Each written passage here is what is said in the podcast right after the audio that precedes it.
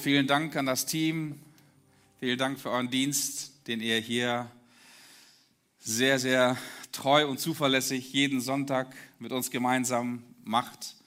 Vielen Dank vor allem auch ähm, an diejenigen, die ihr nicht sehen könnt, Sonntag für Sonntag, aber die sehr, sehr viel leisten. Das ist eine ganze Riege an Technikern, die äh, nicht nur heute Morgen hier sind und natürlich für Licht und für Schall und für Übertragung und für äh, die richtigen Kameraperspektiven sorgen, sondern auch die Tage zwischendurch hier sind. Und äh, ich sehe jedes Mal irgendwelche neuen Dinge hier, äh, die uns eine bestmögliche Übertragung, bestmögliche Sendezeit auch ermöglichen. Vielen, vielen Dank euch. Ja, schön, dass du da bist. Auch hier sind ein paar Leute, die äh, das live miterleben dürfen. Das, das können wir ja auch jetzt inzwischen wieder mit ein paar Schutzmaßnahmen natürlich.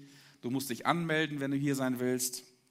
Aber auch das ist möglich für ähm, ein paar wenige Leute, die zurzeit äh, auch erlaubt sind. Okay, ansonsten einen wunderschönen guten Morgen dir und ähm, ja, ich weiß es nicht genau, ob du schon mal jemals was Wertvolles und was Wichtiges für dich verloren hast. Ähm, vielleicht hast du mal in, in einem ähm, Einkaufscenter dein, dein Kind verloren. Das geht Eltern wirklich sehr, sehr nah und das ist eine, eine Paniksituation.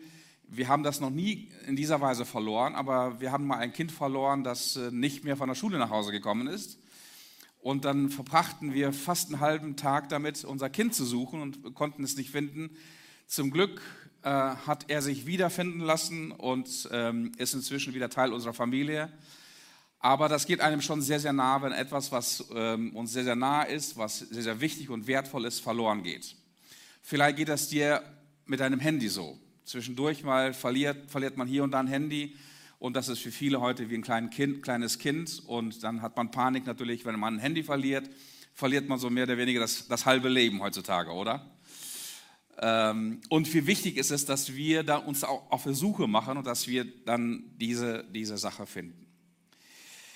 Wir suchen äh, alle all, immer nur diejenigen Sachen oder die, die Personen oder Dinge, die uns wirklich, wirklich wertvoll sind.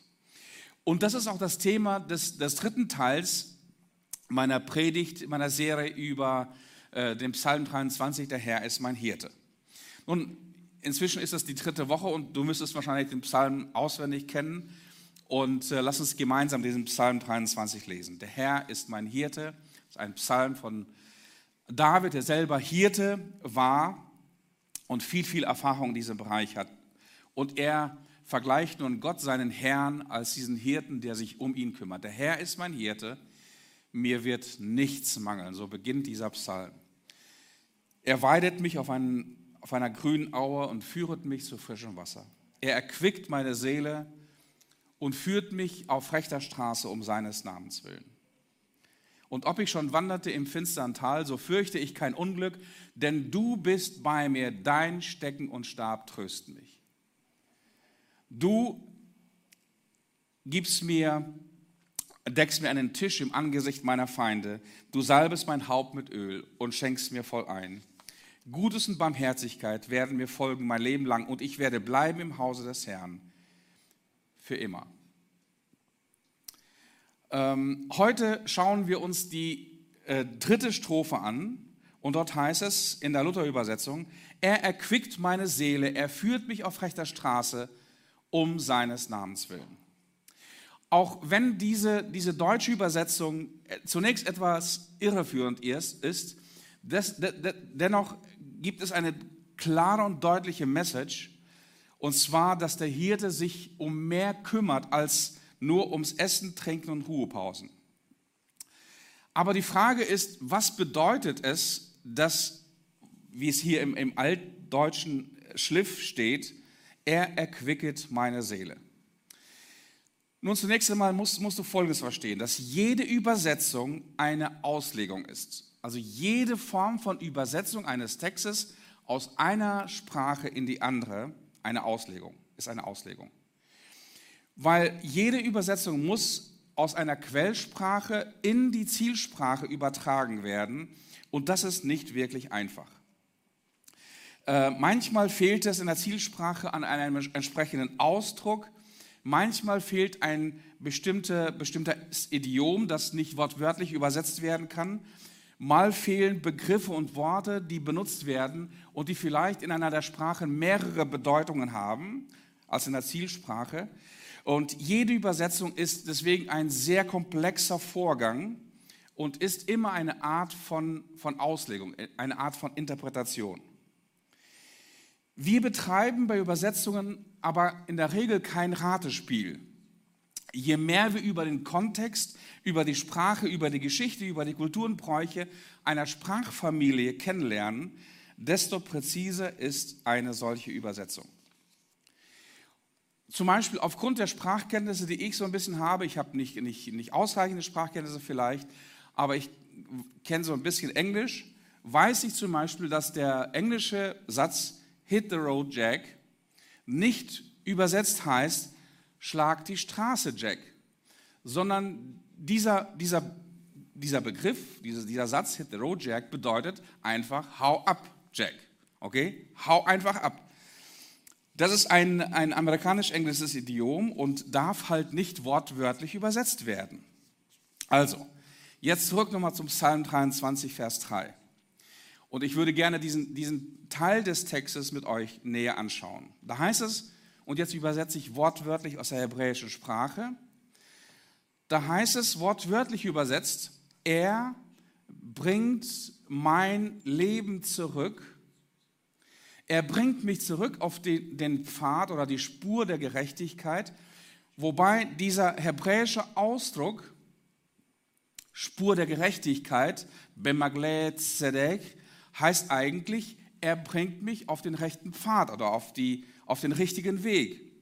Und dann heißt es da, er tut das um seines Namens willen. Auch hier ist wieder ein hebräisches Idiom. Leman Shmo heißt wort, wortwörtlich übersetzt um seines Namens willen, aber er bedeutet, muss ins Deutsche übersetzt werden, weil es seinem Charakter, weil es seiner Ehre, weil es seiner Reputation entspricht. Also, Jetzt im Ganzen nochmal diese Übersetzung von Vers 3. Der Herr ist mein Hirte. Das, dann heißt es wortwörtlich übersetzt, an die hebräische Sprache und ausdrucksweise angelehnt, müsste es folgendermaßen heißen. Er rettet mein Leben. Er führt mich zurück auf den Pfad, auf den rechten Pfad, weil es so seinem Charakter entspricht. Und du merkst hier, dass dieser Text eine komplett andere Bedeutung hat als das, was du normalerweise in, der, in den über, deutschen Übersetzungen erfährst. Er quickt meine Seele, er führt mich auf rechter Straße um seines Namens willen. Aber der, diese Übersetzung macht wirklich, und nur diese Übersetzung macht tatsächlich Sinn. Das Thema der Hirten und der Herde ist weit verbreitet in der ganzen Bibel. Da kannst du es nachlesen in Jesaja, Jeremia, Hesekiel, in den Evangelien.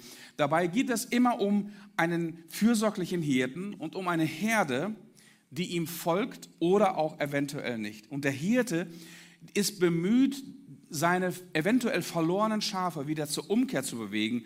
Er sucht und rettet sie. Die Schafe, die umkehren, die einen Schafe kehren um und die anderen eventuell auch nicht. Und wenn diese Rettungsaktion geglückt ist, dann wird lange und ausführlich und heftig gefeiert. Also wie gesagt, dieses Motiv, dass ein Schaf verloren geht und dass ein Schaf zurückgeführt wird und gerettet wird, finden wir in der ganzen Bibel. Also von daher muss die Übersetzung von Psalm 23, Vers 3 so heißen. Er rettet mein Leben oder bringt zurück. Das hebräische Wort schuf bedeutet zurückbringen, zurückführen. Er rettet mein Leben er führt mich zurück auf den rechten Pfad oder auf den richtigen Weg, weil es so seinem Charakter entspricht. Also, dieser Text setzt voraus, dass das Schaf verloren gegangen ist. Du musst wissen, David, der diesen Psalm schreibt, schreibt hier natürlich auch viel, viel Biografisches hinein in diesen Psalm. Und wir kennen Abschnitte aus Davids eigenem Leben, wo er selber verirrt war, wo er selber verloren war, wo er selber gesündigt hat und in Sünde gelebt hat. Und wenn ein, damit ein Schaf verloren gehen kann, kann schneller gehen, als es dem Schaf und dem Hirten lieb ist. Nun, wie geschieht es, dass ein Schaf sich verirrt? In ähm, Propheten Jesaja 53 heißt das, wir gingen alle in die Irre wie Schafe, ein jeder sah auf seinen Weg. Und genau so verirrt sich ein Schaf. Ein Schaf verirrt sich nie irgendwie bewusst und er sagt, steht morgens auf und sagt, okay, heute laufe ich mal der Herde davon. Das macht kein Schaf in dieser Art und Weise. Ein Schaf entfernt sich immer nur langsam von der Herde. Das Gras ist frisch, es schmeckt gut und dabei ist der, der, der Kopf des Schafs natürlich immer zur Erde geneigt. Er sieht die ganze Zeit nach unten und äh, er, er grast vor sich hin und entfernt sich in dieser Weise, während er grast und während er das Leben genießt, immer mehr und immer mehr von der Herde. Und irgendwann einmal hört dieses Schaf weder das Blöken der Herde noch die Stimme seines Hirten. Und ein Schaf hat keinen guten Orientierungs- und Geruchssinn, die ihm dabei helfen, wieder zurückzufinden zur Herde. Das heißt, wenn der Hirte dann am Ende des Tages, und das tun die Hirten nur wirklich einmal am Tag, und zwar am Ende des Tages, wenn die Schafe wieder zurück in ein Gatter oder in einen Stall geführt werden, dann werden die Schafe gezählt, weil er, kennt genau die Anzahl, die exakte Anzahl seiner Herde. Erst dann fällt ihm der Verlust eines Schafes auf. Den ganzen Tag kann es sein, dass das Schaf irgendwie in dieser gebückten Haltung auf das Gras hin und im Genuss seines, seines Lebens verloren geht. So geht ein Schaf irre und ist verloren. Das Problem ist, wenn du zum Beispiel im, bei Google nach einem verlorenen oder verirrten Schaf suchst, wirst du nicht viele Fotos finden. Warum? Das Schaf ist in der Regel nicht überlebensfähig. Das hat keine keine Waffen, keine Krallen, keine Zähne, keine Möglichkeit, irgendwie der Beute davon zu laufen oder dem, dem, dem, dem Verfolger davon zu laufen. Aber es gibt zwei Fotos, die du immer wieder sehen wirst im Internet von zwei Schafen. Das eine Schaf ist ein Schaf aus Neuseeland, das ungefähr vier Jahre verirrt war oder verloren war. Heißt, hat den Namen Shrek. Und das zweite Schaf, was du finden wirst im Internet, ist das Schaf Chris. Und zwar aus Australien, das sechs Jahre verloren war. Und du siehst hier auf dem Foto das verlorene Schaf aus Australien, und zwar Chris. Chris war ungefähr sechs Jahre verloren und ist 2015 wiedergefunden worden. Ähm, und dann muss das natürlich erstmal geschoren werden. Du, du, siehst, das, du siehst, es ist komplett mit Wolle umgeben. Das konnte kaum gehen, das konnte kaum sehen. Das war am Ende der Kräfte eigentlich, als man es schon gefunden hat. Und der vierfache Australienmeister in Schafschuhe namens Ian Elkins hatte mit vier Mitarbeitern, muss dir vorstellen, mit vier Mitarbeitern 47 Minuten gebraucht, um Chris von seiner Wolle zu befreien. Und die Wolle, das ist ein, steht im Guinness Buch der Rekorde, von einem Schaf wog 42 Kilo. Davon konntest du 21 Anzüge für Männer kreieren. Das Tier hatte unter der Wolle, das konnte man später sehen, als es geschoren war, zahlreiche ähm, ernsthafte Verletzungen. Wie es aufgrund äh, dieser Wunden überleben konnte, ist, äh, ist ein Wunder, aber man hat es gefunden. Also, es gibt keine vielen Fotos von verlorenen Schafen, aber hier hast du auf jeden Fall Chris und es gibt noch einen, der Shrek heißt. Und die Frage ist, wo, wo befindest du dich gerade? Wie weißt du, ob du verirrt oder verloren bist? Nun, hier einige Merkmale, die Hirten von sich geben. Äh, Schafe können ja nicht reden, aber die Hirten von sich geben. Also, wie, wie merkt man, dass ein Schaf verloren ist? das Schaf ist außerhalb der Reichweite der Stimme des Hirten. Das heißt, das Schaf hört nicht mehr die Worte oder die Flöte oder ein Instrument, mit dem der Hirte dieses Schaf führen kann.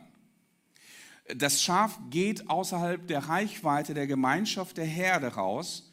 Es lebt nun in Selbstbestimmung und das Problem ist bei Selbstbestimmung, das macht eine gewisse Zeit richtig Spaß.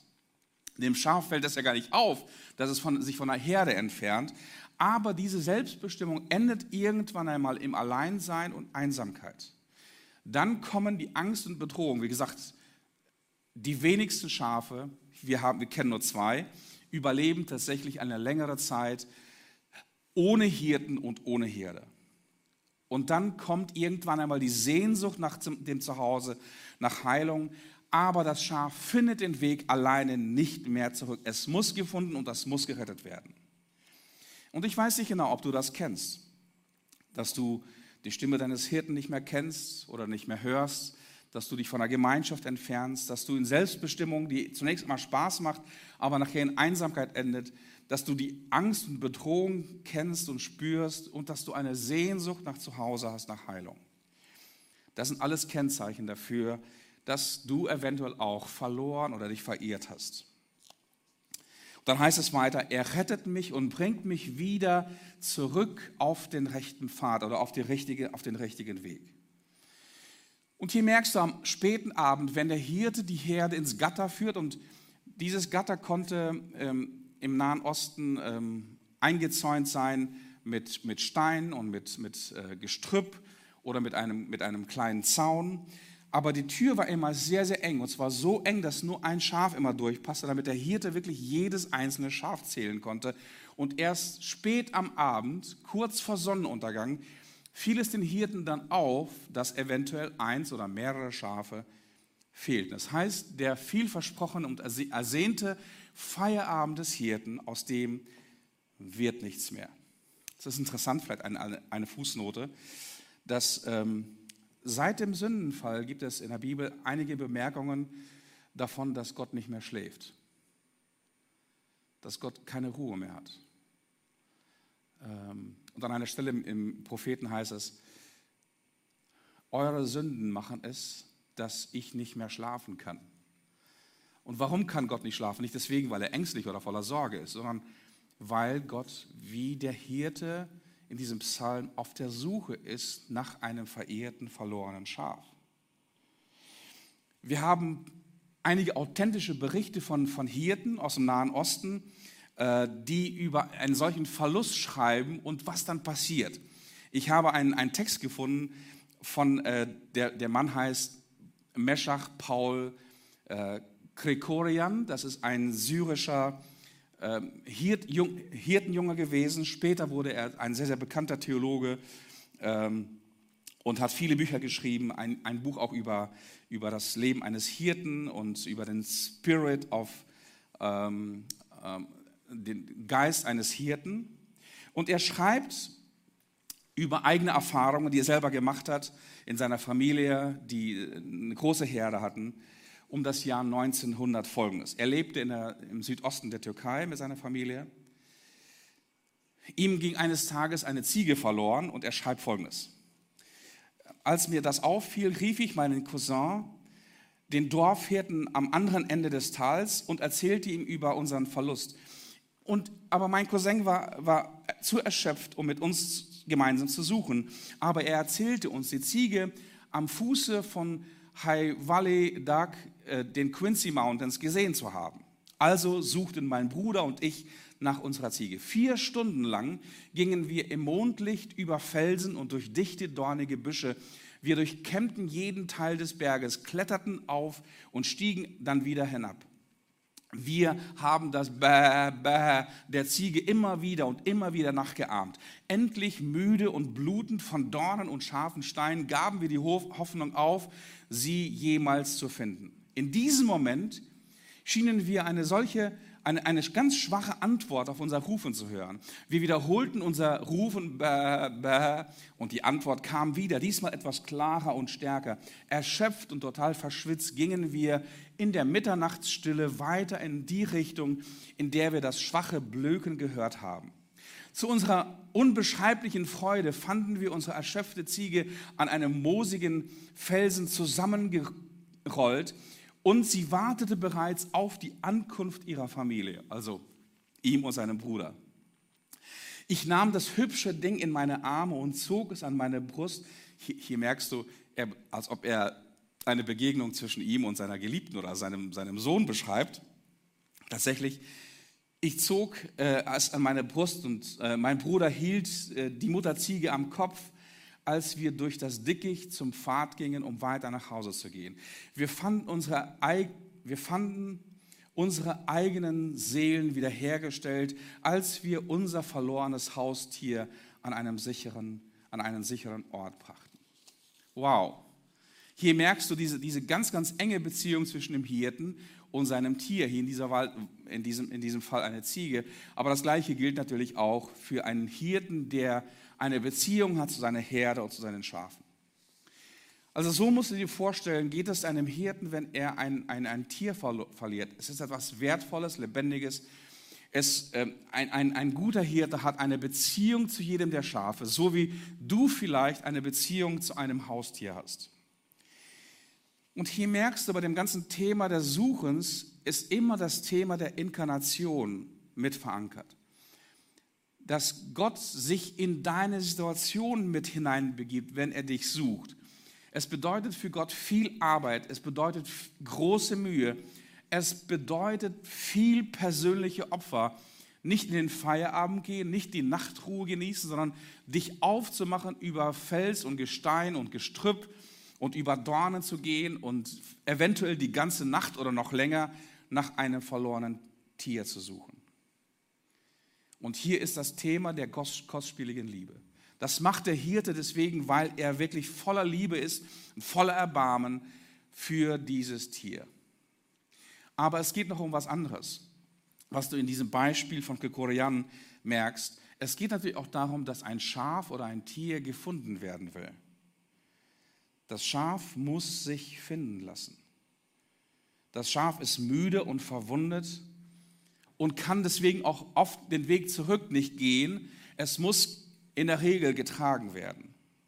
Und im Neuen Testament haben wir einige Erzählungen und Gleichnisse von einem guten Hirten. Die wohl bekannteste dieser Erzählungen finden wir in Lukas Kapitel 15. Lukas Kapitel 15 beginnt mit einem Text in der Einführung. Es nahten sich ihm, also Jesus, aber viele Zöllner und Sünder, um ihn zu hören. Und die Pharisäer und die Schriftgelehrten murrten und sprachen, dieser nimmt die Sünder an und ist mit ihnen. So, und jetzt haben wir dann den Hintergrund von, von diesen drei Gleichnissen, die gleich kommen werden. Das heißt, Jesus ist aus der Sichtweise der Frommen, der Theologen jener Zeit mit den falschen Leuten zusammen. Und sie ärgern sich darüber und ja, es ist auf ihrer Stirn geschrieben, dass sie etwas dagegen haben. Und jetzt will Jesus den Pharisäern Gottes Charakter, in diesem Psalm heißt es, warum tut Gott das? Warum sucht Gott das, das verlorene Schaf? Warum sucht der Hirte und geht ihm nach und bringt es wieder zurück zur Herde und nach, nach Hause? Weil es seinem Charakter entspricht, weil es seiner Reputation entspricht, weil es seinem Herzen entspricht. Und nun versucht Jesus diesen Menschen, diesen, diesen Pharisäern nahezulegen, warum sich Jesus mit dem mit den, mit den Letzten abgibt, die zumindest in den Augen der Pharisäer die Letzten waren, mit dem Abschaum in ihren Augen. Jetzt erzählt er ihnen drei Gleichnisse. Das erste Gleichnis ist das Gleichnis des guten Hirten. Und er sagte zu ihnen ein Gleichnis und sprach, welcher Mensch ist unter euch, der hundert Schafe hat und wenn eines von ihnen verloren geht, nicht die 99 in der Wüste lässt und geht dem Verlorenen nach, bis er es findet. Also hier denken die meisten natürlich, dass der Hirte irgendwie verantwortungslos die 99 irgendwo wild in der Wüste äh, stehen lässt. Nein, das macht kein Hirte für seine Herde. Er treibt sie in dieses besagte Gatter, gibt irgendwelchen Assistenzhirten die Aufgabe, bewacht dieses Gatter und seid hier. Und er selber, der, der Haupthirte, der Hauptverantwortliche, geht nun und verbringt wahrscheinlich die ganze Nacht oder die halbe Nacht draußen in der Wüste an, an, an, fremden, an einem fremden Ort, um dieses Schaf zu suchen. Und wenn er es gefunden hat, so legt er sich, er sich auf die Schulter voller Freude. Und wenn er heimkommt, ruft er seine Freunde und Nachbarn und spricht zu ihnen, freut euch mit mir, denn ich habe mein Schaf wiedergefunden, das verloren war. Und ich sage euch, so wird auch Freude im Himmel sein über einen Sünder, der Buße tut, mehr als über die 99 Gerechte, die der Buße nicht bedürfen. Also hier haben wir das gleiche Bild, das gleiche, das gleiche, die gleiche Metapher wie aus Psalm 23. Der Hirte, der nicht eher ruht, bis er das verirrte, das verlorene Schaf wiederfinden. Kostspielige Liebe, persönliche große Opfer, große Mühe, viel Arbeit. Dem Schaf kostet das nichts, Gott kostet das alles. Und dann bringt Jesus ein zweites Beispiel. Diesmal ist die Heldin, die Protagonistin dieses, dieses äh, Gleichnisses eine Frau. Oder welche Frau, die zehn Silbergroschen hat und einen davon verliert, zündet nicht ein Licht an und kehrt das Haus um und sucht mit Fleiß, bis sie diesen Groschen findet. Und wenn sie ihn gefunden hat, ruft sie ihre Freundinnen und Nachbarn und spricht, freut euch mit mir, denn ich habe meinen Silbergroschen gefunden, den ich verloren hatte. So sage ich, ist Freude von den Engeln Gottes über einen Sünder, der Buße tut. Hier wieder das gleiche Motiv. Nur du merkst, hier in diesem Gleichnis gibt es eine Steigerung. Im ersten Gleichnis geht einer von 100 verloren. Jetzt ein Groschen von 10, das ist wie viel? 10 Prozent. Einmal war es 1 Prozent, jetzt sind das 10 Prozent. Und Jesus setzt dem noch ein Gleichnis drauf. Und jetzt gibt es wiederum eine Steigerung.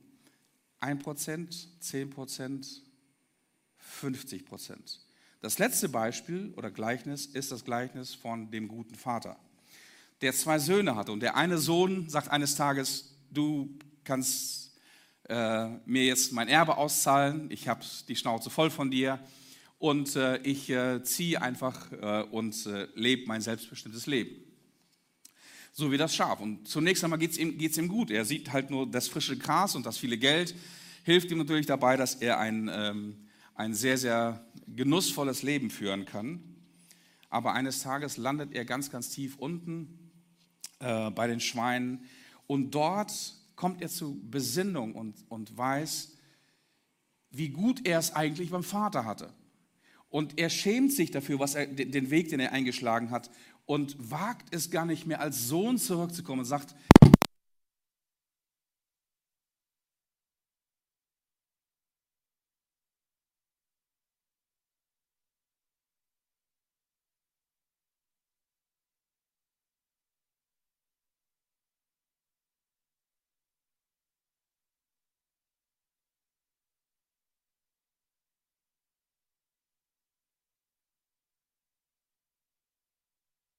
Okay, wunderbar, vielen Dank.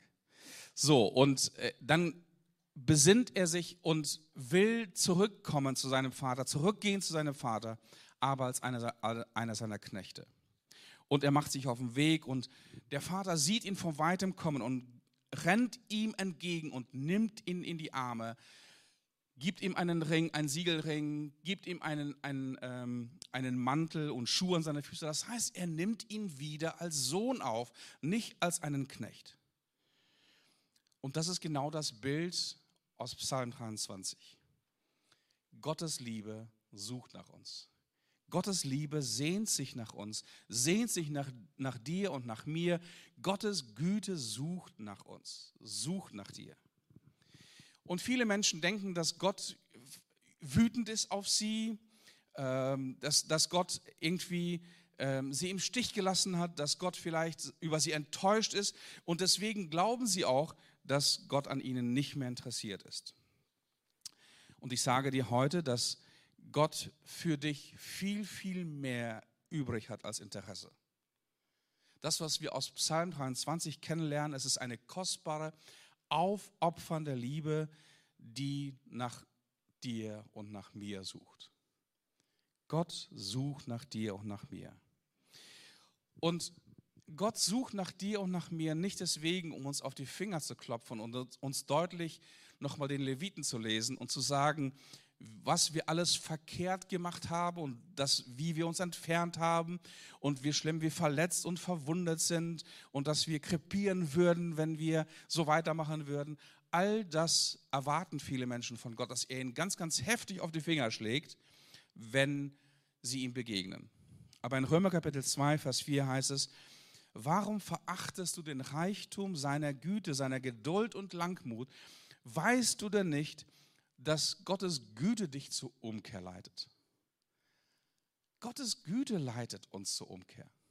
Als der Sohn da ganz, ganz tief unten ist bei, bei den Schweinen und als es ihm ganz, ganz schlecht geht, dann denkt er nicht an seinen Vater, der irgendwie ihm hinterher ist, um ihn zu packen, um ihn äh, zu bestrafen, um ihn den Leviten zu lesen, sondern er denkt an die Güte des Vaters. Er denkt daran, wie gut hatte ich es beim Vater? Wie gut haben sogar die Knechte, die Tagelöhner bei meinem Vater? Weißt du denn nicht, dass dich Gottes Güte zur Umkehr leitet? Auch das ist das Motiv von Psalm 23. Der Hirte, der geht mir hinterher. Der Hirte sucht nach mir. Der Hirte, wenn er mich findet, nimmt mich auf seine Schulter und trägt mich wieder nach Hause. Und dann gibt es eine große Party. Dann gibt es eine große Party.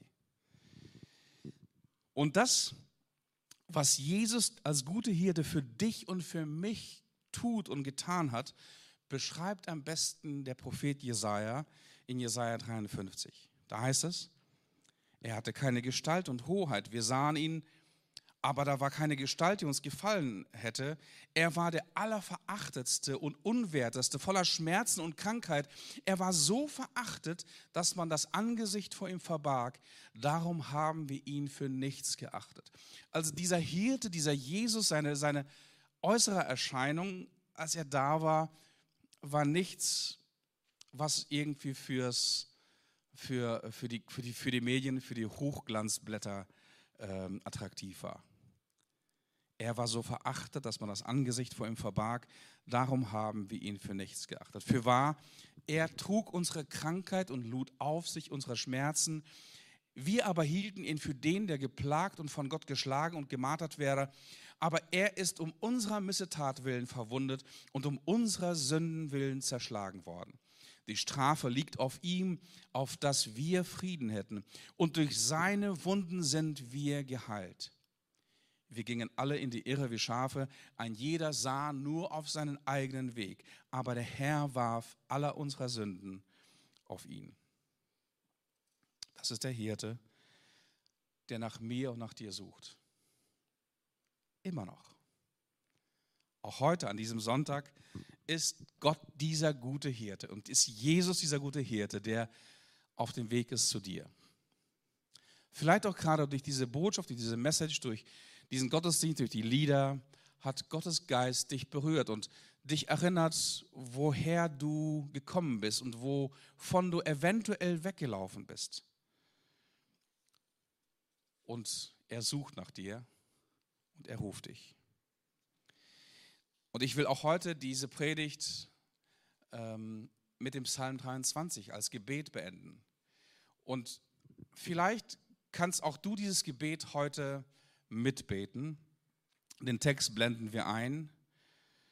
Und vielleicht betest du diesen Psalm heute auch vielleicht zum ersten Mal wiederholt oder wieder mal nach langer Zeit, nachdem du dich irgendwie verrannt hast, nachdem du dich irgendwie verehrt, verehrt hast. Und dass du die Einladung Gottes, der nach dir heute sucht und sich nach dir ausstreckt, wirklich mit diesem Gebet für dich in Anspruch nimmst. Lass uns gemeinsam beten.